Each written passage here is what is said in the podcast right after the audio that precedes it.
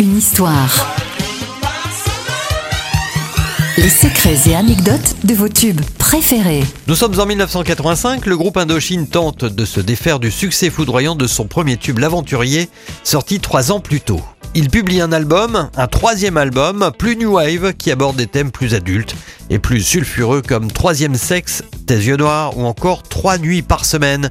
Trois nuits par semaine justement directement inspiré du roman L'amant de Marguerite Duras publié en 1984 et adapté au cinéma par Jean-Jacques Hano en 1992. L'album 3 d'Indochine reste aujourd'hui la meilleure vente de toute la carrière du groupe. Mais trois nuits par semaine, c'est sa peau contre ma peau et je suis avec elle. Et trois nuits par semaine, mais bon